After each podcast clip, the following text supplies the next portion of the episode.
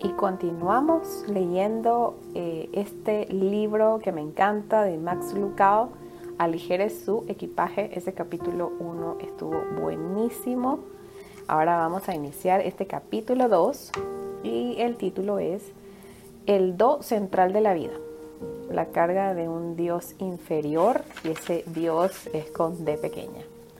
Iniciando ese capítulo dice Jehová, ¿verdad? Y así arranca el Salmo 3, versos 1. Eh, ahí, ahí nos quedamos en puntos suspensivos y le damos inicio a este capítulo. Estoy a unos dos metros de un águila.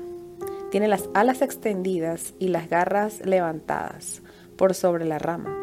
Plumas blancas coronan su cabeza y sus ojos negros me miran desde ambos lados de su pico, ese pico dorado. Están tan cerca que podría tocarla, tan cerca que podría acariciarla. Solo en empinarme y estirar el brazo podría cubrir la corona del águila con mi mano. Pero no la toco. ¿Por qué? ¿Le tengo miedo? No se ha movido en dos años cuando abrí la caja. Me impresionó. Cuando la puse en la eh, repisa, la admiré. Las águilas artificiales son hermosas por un momento, pero pronto te cansas de verlas. A David le preocupa que usted y yo cometamos el mismo error con Dios. Su pluma apenas ha tocado el papiro y ya exhorta que evitemos a los dioses con de pequeña, de confección humana.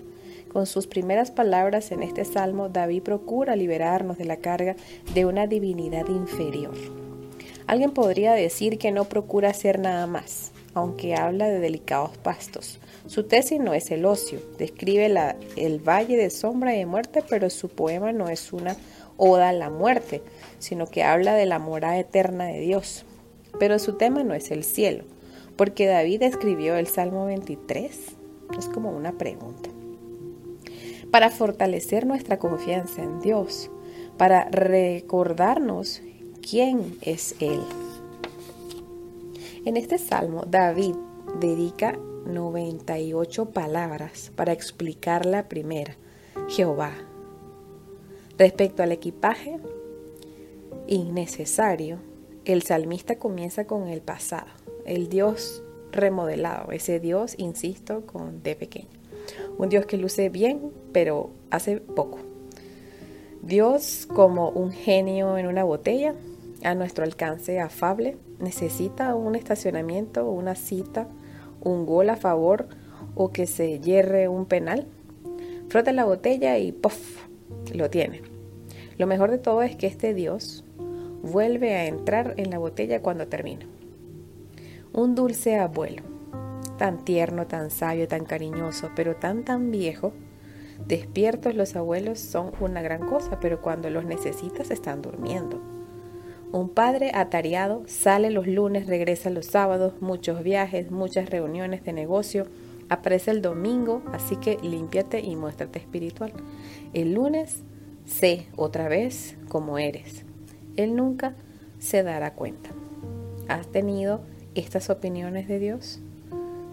En caso positivo, ya conoces los problemas que causan ese padre ocupado. No tiene tiempo para sus preguntas. El abuelo bondadoso es demasiado débil para llevar su carga. Si es el genio de la botella, usted es más poderoso que él. Él tiene que ir a venir según usted lo ordene, le ordene. Eso me recuerda un maletín que tengo. Aunque me gustaría culpar al vendedor, no puedo hacerlo. La compra fue decisión mía. Claro que él lo facilitó. No necesitaba un nuevo maletín. el que tenía era hermoso, un poco rayado, deteriorado, pero estaba bueno. La pintura de la cremallera ya se había desgastado y los bordes estaban deteriorados, pero el maletín era bueno. Ah, pero este nuevo, para usar las palabras del muchacho estudiante de la tienda de cueros, era realmente hermoso, cargado de virtudes, esquineros de cobre, cuero de España y sobre todo un nombre italiano cerca de la agarradera. El vendedor recitó su libreto, me pasó el maletín y le compré ambas cosas. Salí de la tienda con un maletín que habré usado un par de veces. ¿Qué estaba pensando? Tiene tan poca capacidad. Mi viejo maletín no tiene esquinas de cobre, pero tiene un vientre con una, como el de una ballena blanca. El nuevo me recuerda un modelo de gran estilo, delgado, rígido, hermético, un libro, un diario, y este maletín italiano queda llenísimo. Hermoso, pero nada resuelve. ¿Es ese tipo de Dios que quieres? ¿Es ese tipo de Dios que tenemos? La respuesta de David es un resonante no. ¿Quiere de veras saber quién es Dios? Pregunta. Entonces lea esto y escribe el nombre de Jehová. Jehová es mi pastor. Y aunque extraño para nosotros, el nombre estaba cargado de significado para David. Tan cargado que David eligió Jehová por sobre todo. Por sobre el Chadai, que es el Dios Todopoderoso, el de Elión, que es el Dios Altísimo, el de Ulán, que es Dios Eterno. Estos y muchos otros títulos divinos estaban a disposición de David, pero al considerar todas las opciones eligió Jehová. ¿Por qué Jehová? ¿Por qué Jehová? Él es el nombre de Dios. Me puede llamar predicador, escritor o malo para el golf. Sus descripciones exactas son descripciones exactas, pero no son mi nombre. Yo puedo llamarlo a usted papá, mamá, doctor, estudiante y esas palabras pueden ser su descripción, pero no son su nombre. Si me quiere llamar por mi nombre, dígame Max. Si quiere llamarle por su nombre, lo digo. Si quiere llamar a Dios por su nombre, dígale Jehová. Uf, ya me, ya me, ya me llegó la lectura. Continuamos. Dios nos ha dicho su nombre. ¿Cuánto anhelo tendrá de esta cerca de nosotros? Dios nos ha dicho su nombre. ¿Cuánto anhelo tendrá de estar cerca de nosotros? Moisés fue el primero en aprenderlo, siete siglos antes de David. Aquel pastor octogenario cuidaba sus ovejas cuando un arbusto se puso a arder espontáneamente y su vida comenzó a cambiar. Se le dio a Moisés, se le dijo a Moisés que volviera a Egipto, rescatar a los hebreos esclavizados.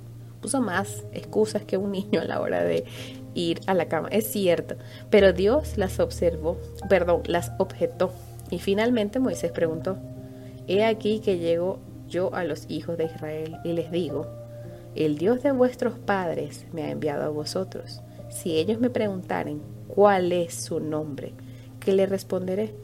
Entonces Dios responde a Moisés, yo soy el que soy. Y dijo, así dirás a los hijos de Israel, yo soy, me envió a vosotros. Eso está en Éxodo 3, versos 13 y 14. Después Dios recordaría a Moisés, yo soy Jehová, y aparecí a Abraham, a Isaac y a Jacob como Dios omnipotente. Mas en mi nombre, Jehová, no me di a conocer a ellos. Eso está en Éxodo 3, versos 2 y 3. Éxodo 6, perdón, versos 2 y 3.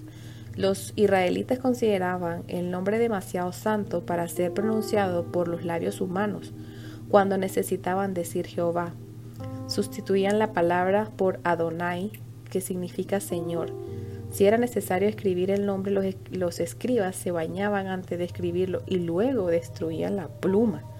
Dios nunca dio una definición de la palabra Jehová y Moisés nunca la pidió.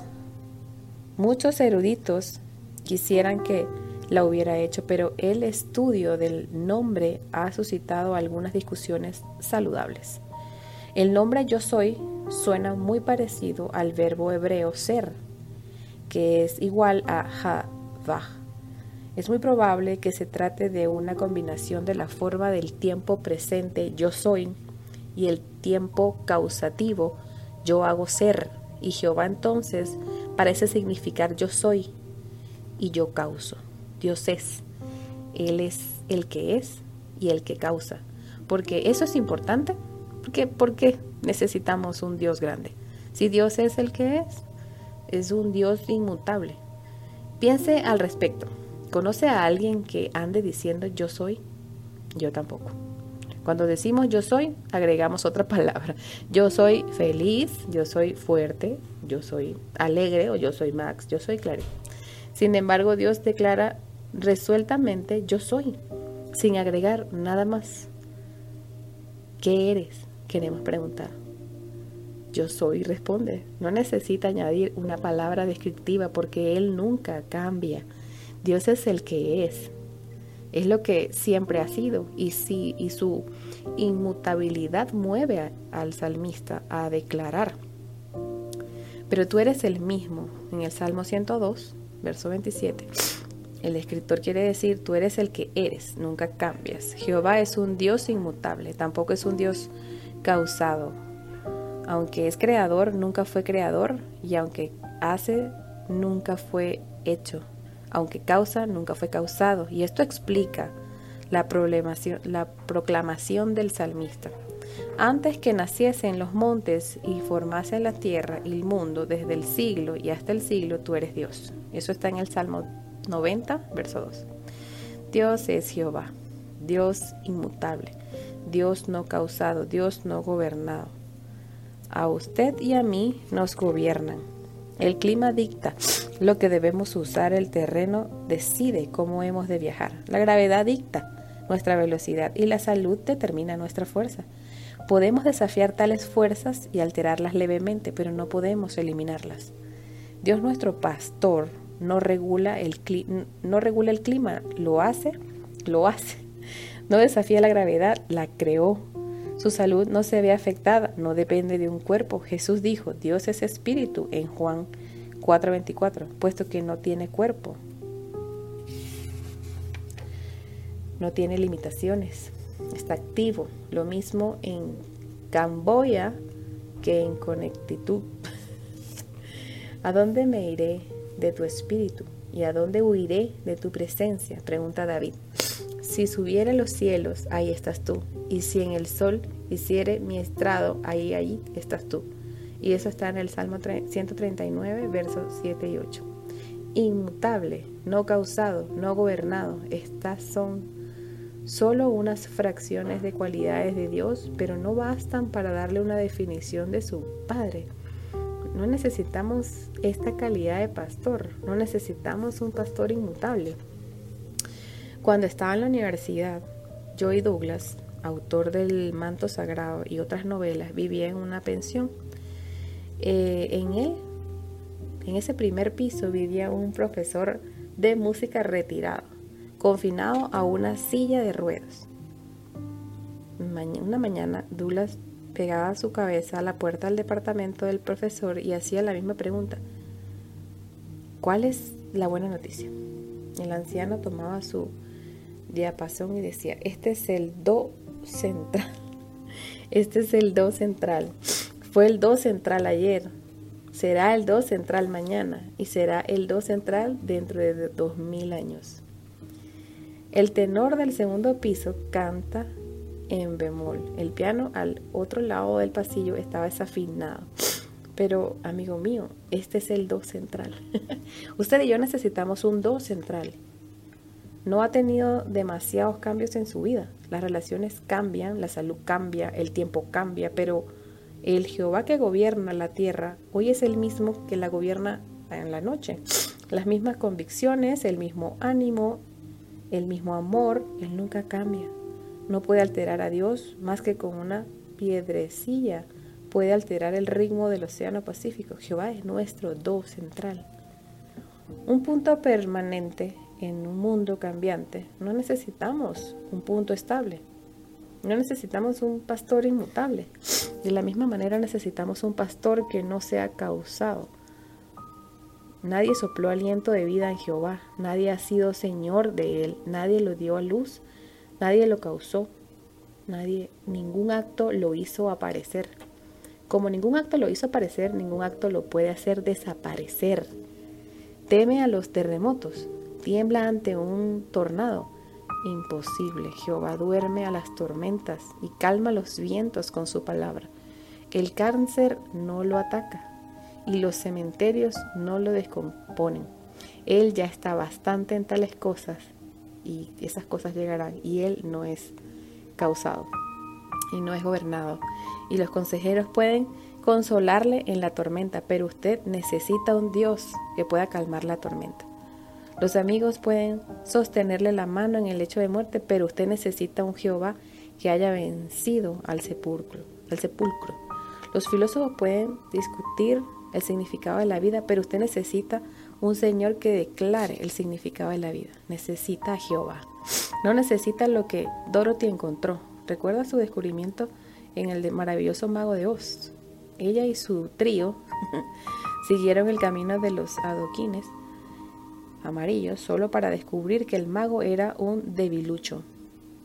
Nada sino humo, espejos y el estruendo de un tambor de hojalata.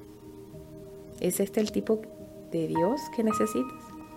No necesitas llevar la carga de un Dios inferior, un Dios en una en un anaquel quizás, un Dios en una caja, un Dios en una botella. No necesita un Dios que pueda colocar 100 mil millones de estrellas en nuestra galaxia y 100 mil millones de galaxias en el universo. Necesita un Dios que pueda convivir dos puñados de carne, en dos puñados de carne en 75 o 100 mil millones de células nerviosas, cada una de ellas con más de 10 mil conexiones a otras células nerviosas, ubicarlas en un cráneo y llamarle a eso cerebro y necesita un Dios que a pesar de ser inconcebiblemente poderoso, puede venir en la suavidad de la noche y tocarlo con la ternura de una nevada de abril. Necesita un Jehová. Y según David, ya tiene uno. Él es su pastor. Así termina el capítulo 2. El do central de la vida, la carga de un Dios inferior.